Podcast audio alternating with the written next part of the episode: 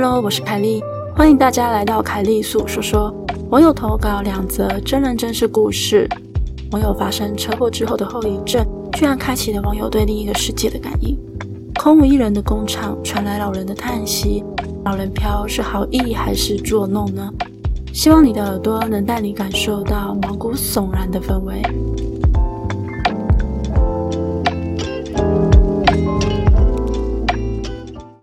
我刚好在八八水灾那一年，在嘉义朋友家寄住，并且找了一份工作。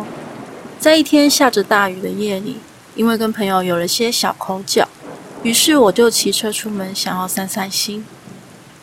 没想到在路上，我碰到了一个转弯车，而这台小客车没有礼让直行，我因为要闪避这台小客车而刹车打滑，就摔车了，导致我脑震荡休养了一段时间。殊不知，这次的车祸却对我以后的生活造成了很大的改变。在我伤势治愈后没多久，我便时常在嘉义市区看到许多临界的好兄弟。第一次看见的时候，我有点错愕，后面细想才觉得非常可怕。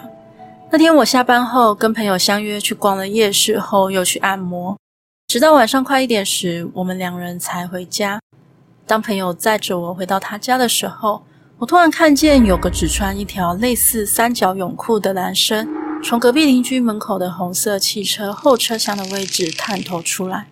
我立马问朋友：“你有看见有个男生从那边探头出来吗？”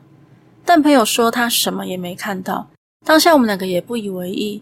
而我发现朋友落下东西在按摩店，所以我们两个又匆匆的返回去按摩店找东西。一路上，我都面向机车的右边。结果我发现，那个探头出来的男生居然一路跟着我们走。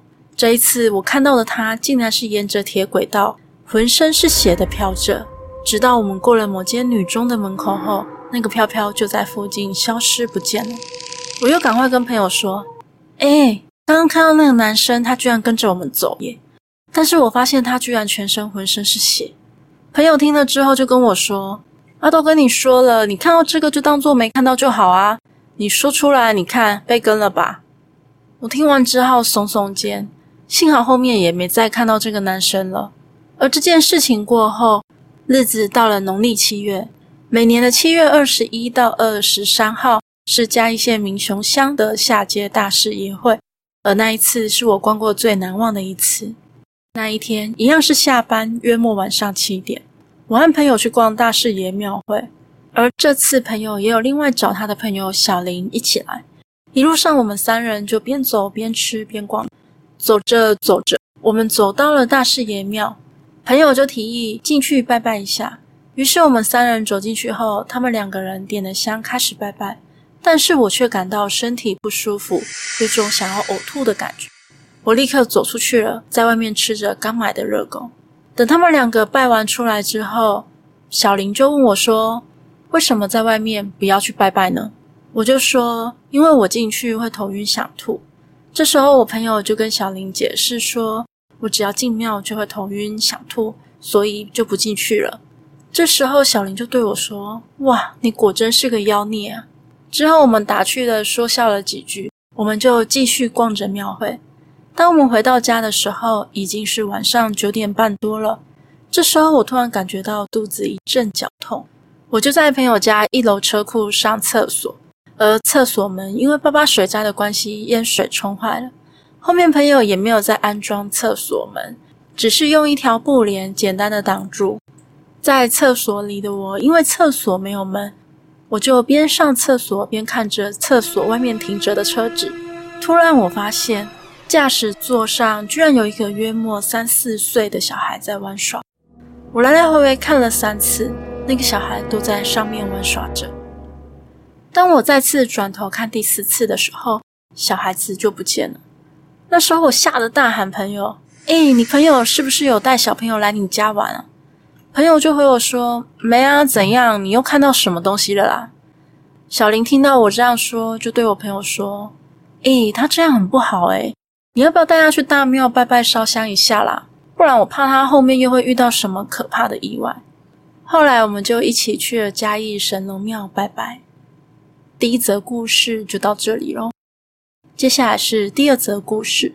其实，在我更年轻的时候，也是一个很铁齿的人，也曾经遇到有一点飘点的事情。那是在我十九岁的时候，我抽完兵役兵种，等待着当兵的时候发生的事情。那时候我在苗栗县苑里镇某脚踏车工厂上班，每天都大概下午五点就可以下班了。但因为我的工作地方有用到烤箱，而老板规定说烤箱温度要降到一百度以下才能关机台，于是我就在会议室里趴在桌上等待着温度下降。这时候我身边都没有半个人，只有我一个人，但却突然在我耳边出现了一声叹息声。那是个老年男人的声音，我吓得弹了起来。当下也不顾温度有没有降下来，我就关机，东西收一收，骑车回家了。而当我回到家后，我摸摸口袋，发现手机居然掉了。我只好沿途返回去找，结果却被一台双载的机车撞得正着，手掌还粉碎性骨折，因而住院十多天。我到现在还在觉得那个叹息声到底是不是灵界朋友在警告我，还是什么的？但那时候我仍然有点铁齿，没有因为这件事而有什么改变。今天的节目就到这里喽，欢迎在 First Story 的留言区留言给我，也可以到 YouTube 或是 FB 粉专找我。下次你想听听什么故事呢？我们下次见喽。